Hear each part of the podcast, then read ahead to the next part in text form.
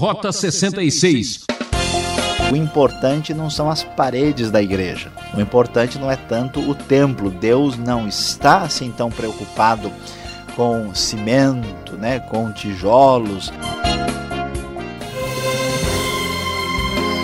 Alô, amigos do programa Rota 66. Aqui é Beltrão convidando você a acompanhar mais um estudo bíblico. Você estaria perguntando: será que existe alguém maior do que Jesus? E hoje o professor Luiz Saião vai continuar a seguir a trilha de Hebreus e sua exposição será no capítulo 3. Não duvide, Jesus é superior ao maior. Esse é o tema. No passado, Moisés falou, mas alguém escutou? Você sabia que tem orelhudo que ouve, mas não escuta? Nesta época da graça, a palavra de Deus precisa ser ouvida diariamente com um coração disposto a obedecer. Por isso, peço por gentileza uns minutinhos da sua atenção. Como nós já observamos o livro de Hebreus, esta carta enviada aos cristãos judeus dos tempos do Novo Testamento, está é, falando a respeito da necessidade de permanecer firme na fé por parte do povo de Deus, destes cristãos judeus que receberam a Cristo, mas que estão com grande receio da perseguição e estão pensando na possibilidade de voltar atrás. Então, a carta aos Hebreus, em grande parte, vai mostrar como a nova aliança é superior à antiga. E depois de mostrar como Jesus é superior aos anjos, também agora no capítulo 3, o assunto é Jesus é superior ao maior de todo o Antigo Testamento, que é Moisés. O texto da Nova Versão Internacional traz as palavras das Escrituras da seguinte maneira: Portanto, os santos irmãos participantes do chamado celestial fixem os seus pensamentos em Jesus, apóstolo e sumo sacerdote que confessamos. Ele foi fiel àquele que o havia constituído, assim como Moisés foi fiel em toda a casa de Deus. Jesus foi considerado digno de maior glória do que Moisés, da mesma forma que o construtor de uma casa tem mais honra do que a própria casa, pois toda casa é constru construída por alguém, mas Deus é o edificador de tudo. Moisés foi fiel como servo em toda a casa de Deus, dando testemunho do que haveria de ser dito no futuro, mas Cristo é fiel como filho sobre a casa de Deus. E esta casa somos nós, se é que nos apegamos firmemente à confiança e à esperança da qual nos gloriamos. Conforme podemos observar nesse texto, o autor de Hebreus vai mostrar, através de uma comparação relacionada com a ideia da casa de que Jesus é muito superior a Moisés. Por que essa comparação é tão importante? Porque o grande paradigma do Antigo Testamento, o grande paradigma do povo hebreu, do povo judeu, era exatamente Moisés, aquele que havia recebido as tábuas da lei e que fora a pessoa relacionada com a aliança que Deus fez com Israel no Monte Sinai. Mas agora, então, o autor de Hebreus apresenta a realidade clara de que Jesus Cristo, o Filho, é superior a Moisés, está muito além. Como isso pode ser claramente percebido?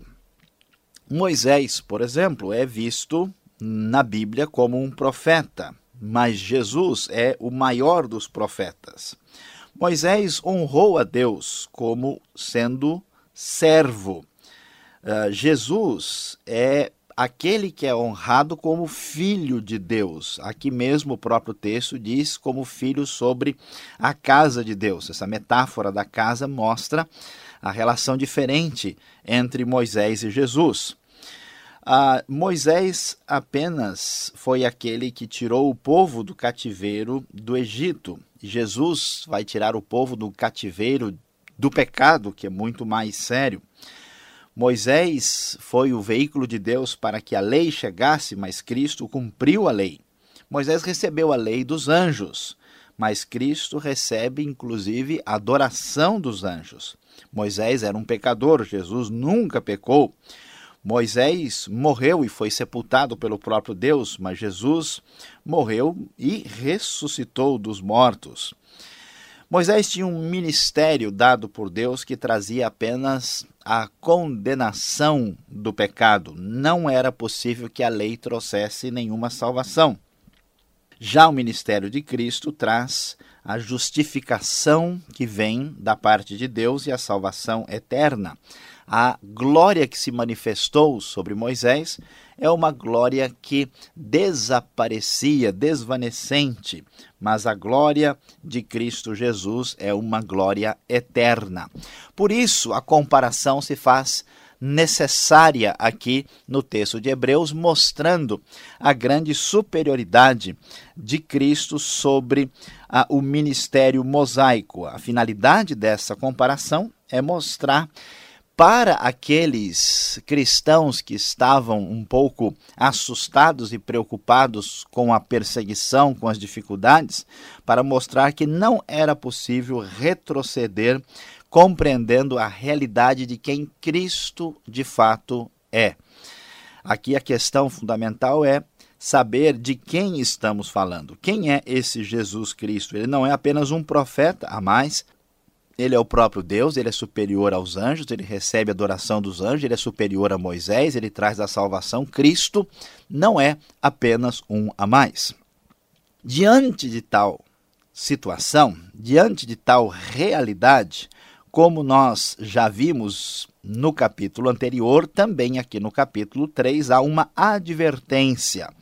Essa advertência é contra a descrença ou contra a incredulidade que pode surgir no coração das pessoas quando Deus manifesta a sua vontade, a sua revelação.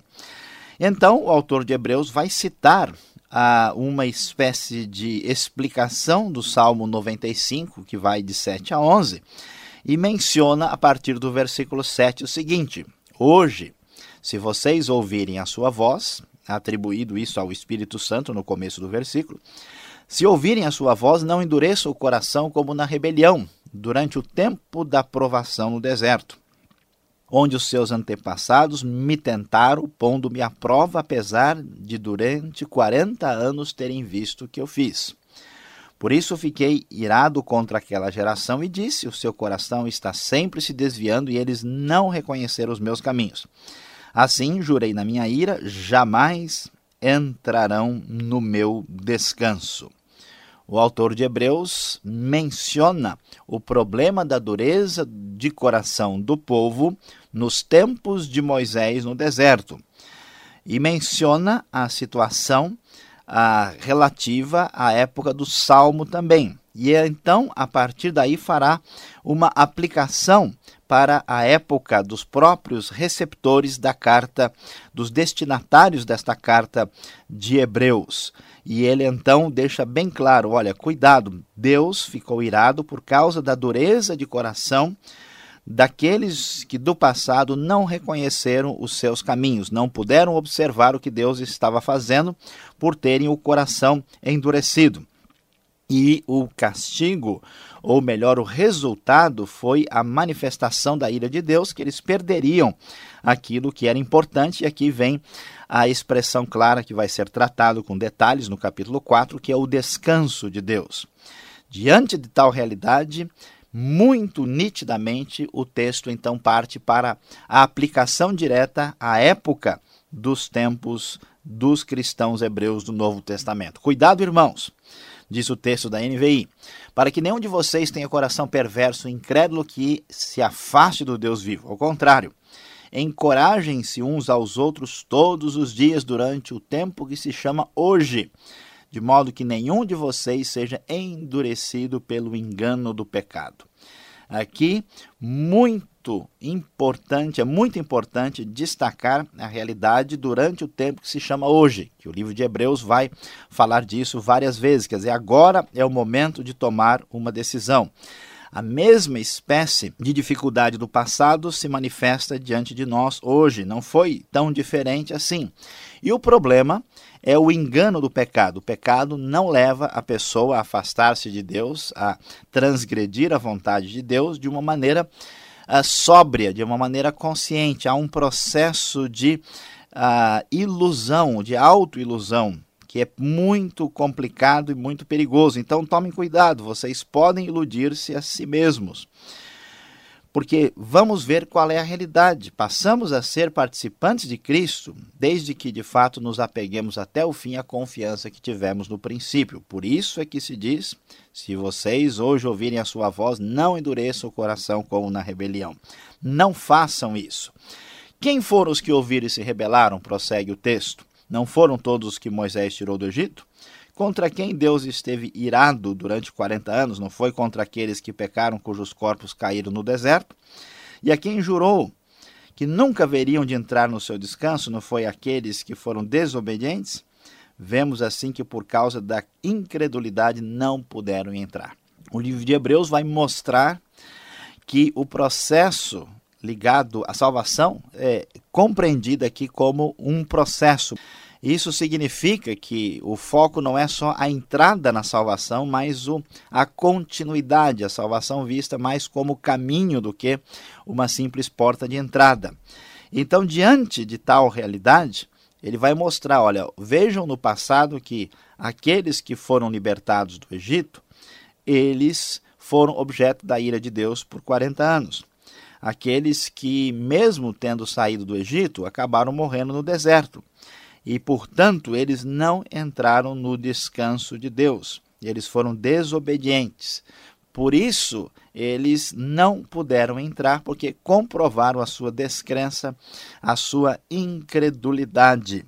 Esta comparação é importante, porque é uma advertência séria, mostrando para esses cristãos hebreus que, se eles voltarem atrás, se eles abertamente rejeitarem a esse compromisso com Cristo, eles não terão nenhuma garantia de que entrarão no descanso de Deus. A advertência é séria e para mostrar como ela é séria, o autor faz questão de deixar bem claro quem é Cristo, quem é a pessoa de Cristo e especialmente aqui de uma comparação com o grande líder Moisés que era apenas servo na casa de Deus, comparado com Cristo, que é filho na casa de Deus. A finalidade é mostrar com bastante clareza que não se pode tomar uma decisão sem encarar esta grande realidade.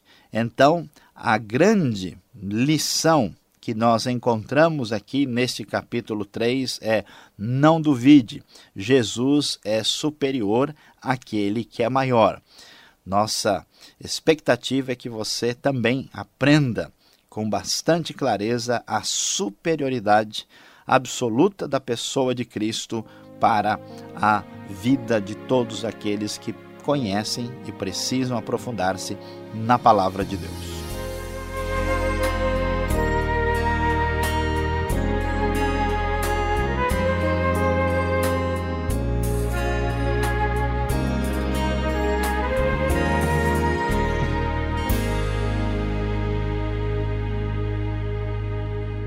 Esse é o programa Rota 66, o caminho para entender o ensino teológico dos 66 livros da Bíblia.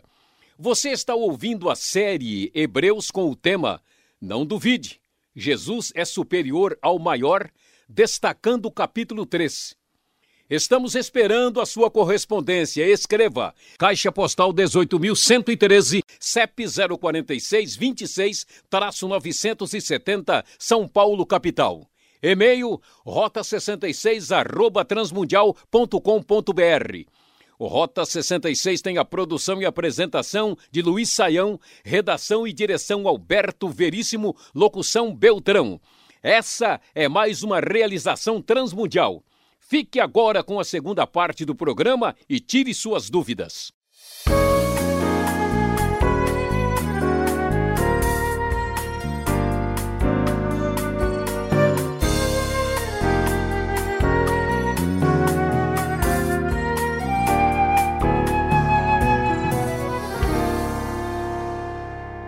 Então agora é com a gente. Perguntas para o professor Luiz Saião. E a nossa intenção aqui, professor, não é apertar o professor, não é constrangê-lo, mas criar cada vez mais um envolvimento maior da nossa turma, da nossa classe com a matéria aqui. Hebreus capítulo 3, a gente já começa com uma pergunta. Jesus como apóstolo. Como assim? Dá para explicar isso? Apóstolo era aquele que fazia parte do time de Jesus, mas aqui o autor ao Hebreus coloca Jesus como apóstolo. É isso mesmo, pastor Alberto. Nós, logo no primeiro versículo, vamos encontrar essa frase aparentemente estranha: Jesus, apóstolo e sumo sacerdote que confessamos. E aqui é importante, então, observar que a palavra apóstolo, que vem do verbo apostelo ah, no grego, significa ah, enviado, significa alguém que foi mandado com uma missão especial. Então, na verdade, é, quando o texto diz aqui Jesus apóstolo, como aquele que é enviado e comissionado por Deus para a missão que lhe foi designada, comissionado pelo Pai. Uh, isso é muito importante para a gente entender o significado dessa palavra. Né? E aos nossos ouvintes aí do Rota 66, precisam prestar atenção que às vezes um determinado termo na Bíblia tem significado diferente em outro texto, em outro versículo. Então nós temos, por exemplo, até Barnabé sendo chamado de apóstolo lá em Atos 14, mas no sentido de um missionário enviado mas não no sentido dos doze apóstolos de Jesus, os doze que eram ali, é, vamos dizer, testemunhas do ministério de Cristo, da ressurreição, e que foram comissionados especialmente para uma tarefa, e nós não temos ninguém igual nessa posição depois ah, de que eles partiram para a glória, para a eternidade. Ninguém tem essa autoridade apostólica da mesma maneira. Aqui Jesus é citado assim, mas com um significado diferente, né? Importante é, prestar atenção a isso aqui. Senão daqui a pouco tem apóstolo escrevendo uma nova carta de Novo Testamento, uma nova inspiração, aí confunde tudo, né? É, e fica, fica complicado. Já teve gente que já fez isso nos últimos anos aí, né? E essas novas inspirações não são autorizadas por Deus e nem pelas Escrituras. Complicado está o verso 5 e 6. Fala sobre a casa de Deus. Depois fala que o filho em sua casa e depois a casa somos nós agora ficou um pouco tumultuado. Como assim? Casa somos nós? O que, que o texto quer, quer dizer com tudo isso? É, Alberto, vamos fazer uma teologia imobiliária aqui, né? Com tanta casa para tudo quanto é lado. Que história é essa? Veja. Ah, no Antigo Testamento existe uma ideia importante que é a casa de Deus. Né? Por que nós temos essa ideia no Antigo Testamento? Nós já vimos isso lá na, na, no conceito do tabernáculo, porque Deus deixou de morar com o homem, se afastou por causa do pecado. Quando Deus mandou edificar o tabernáculo, depois o templo, Deus se manifestava algumas vezes com a sua glória de maneira muito nítida ali ah, no tabernáculo ou no templo. Ah, e essa manifestação divina era uma manifestação esporádica. Deus aparecia, vamos assim dizer, de vez em quando. Mas Deus não habitava com os homens mais. Com a vinda de Cristo, aí que a coisa é tão especialmente importante. Cristo, ele é ah, ele tabernaculou, Deus tabernaculou conosco, ele veio morar conosco e agora a habitação de Deus não é mais um lugar, não é mais um templo, mas somos nós. Por isso, o povo de Deus no Novo Testamento é chamado casa de Deus. A grande obra construída por Deus na história foi exatamente o seu povo. Moisés foi o construtor de uma casa nesse sentido, mas o filho é que realmente é, é o, o, o, o que ele quer honrado nessa casa. E por isso o texto, de maneira muito clara, diz que somos nós.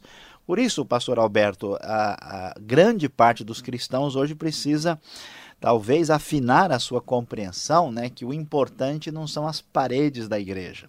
O importante não é tanto o templo. Deus não está assim tão preocupado com cimento, né, com tijolos, mas sim em habitar no coração das pessoas pelo Espírito Santo. A grande verdade é que a casa de Deus somos nós, povo de Deus, em quem Deus habita por meio do seu Espírito.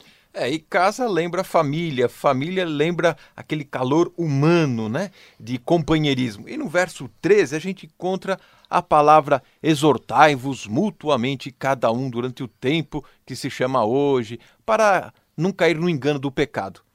Mas algumas versões aparece encorajar. É para encorajar, é para exortar, é para dar bronca, é para animar. Como é que fica este relacionamento?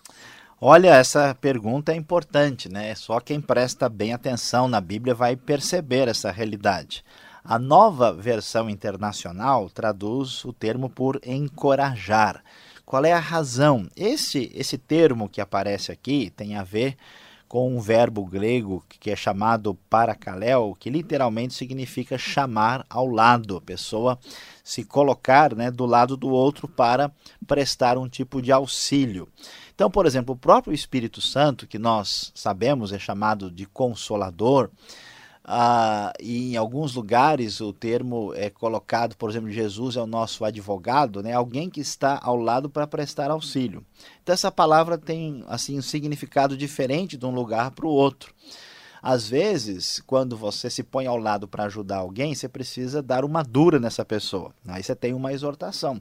Às vezes a ideia é de prestar um consolo, às vezes a ideia é de defender, de ser advogado. Então, por isso que o, o significado é diferente. De certa forma, uh, o Espírito Santo ao nosso lado é como se fosse um técnico, um treinador, né? Uma coisa interessante um isso. Filipão, né? Talvez, aí na época de Copa do Mundo sempre surge essa possível comparação a futebolística aqui. Mas a ideia aqui mais provável é encorajar-se do que propriamente exortar, porque o, o, encorajar aqui é, é, importante porque o pessoal está desanimado e pensando em voltar atrás. E quando a pessoa está nessa situação, então essa expressão encorajar tem sentido, né? Você dá força para o outro para que ele não seja enganado pelo pecado, mais do que dar uma bronca, né? Assim, uh, o sentido nesse contexto está mais afinado aqui de acordo com a NVI. Então podemos dizer assim, a pessoa que cai no engano do pecado, ela, primeira reação dela é voltar para trás, começar a, a deixar de estar com o grupo.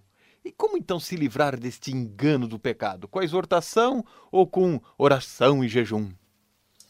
Olha, Alberto, veja, o texto dá uma dica para gente, né? É, às vezes a gente imagina que o problema do pecado é uma questão talvez a ser tratado misticamente. É importante que a pessoa é, ore porque isso mostra a sua dependência em relação a Deus. O jejum também tem o seu lugar, mas o foco é muito interessante aqui, é encorajar-se uns aos outros, ou seja, através de uma palavra, às vezes de ânimo, de força ou mesmo de repreensão do outro, é que vai me ajudar a não ser enganado pelo pecado. Então, a melhor pessoa para ajudar você a não ser enganado pelo pecado é o seu irmão, que revela a verdade, te dá uma palavra de força.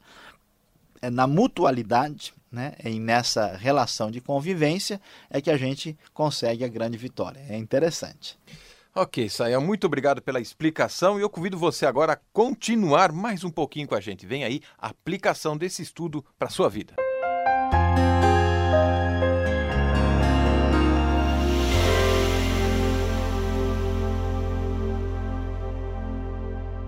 Depois do estudo de Hebreus 3 aqui no Rota 66, quando falamos sobre não duvide, Jesus é superior ao maior a grande aplicação para a nossa vida está no seguinte: atenção, o, existe o perigo de ficar de fora. Talvez uma das coisas mais tristes que alguém pode enfrentar na vida seja a experiência de ficar de fora de uma situação especial. Por exemplo, alguém, por algum motivo especial de saúde ou de viagem, ficou de fora da sua formatura alguém ficou de fora da escalação do time que vai jogar o campeonato. Alguém ficou de fora de uma escolha de pessoas que iriam cantar numa apresentação especial. A sensação é muito negativa. Texto de Hebreus sinaliza exatamente essa realidade. Se a pessoa não entender quem Cristo é, se a pessoa, depois de iniciar uma aproximação de Cristo, resolver dar as costas para Cristo, não permitindo que a salvação se processe na sua vida, há a grande verdade de sofrer o perigo de ficar de fora nesta grande salvação que Cristo nos deu. E tanto que o texto mostra com clareza que algumas pessoas no passado mesmo tendo saído do Egito, não entraram no descanso de Deus. Esta palavra para você, meu amigo, nosso ouvinte aqui, a do Rota 66, é exatamente para que você hoje avalie a sua vida, no tempo que se chama hoje. Preste atenção, será que você realmente está dentro? Ou você corre o risco, o perigo de ficar de fora? Que isso jamais aconteça na sua vida. Ah, que pena, o nosso tempo acabou. O programa Rota 66 volta nessa sintonia e nesse horário. Um forte abraço de Beltrão e até lá. E visite o site transmundial.com.br.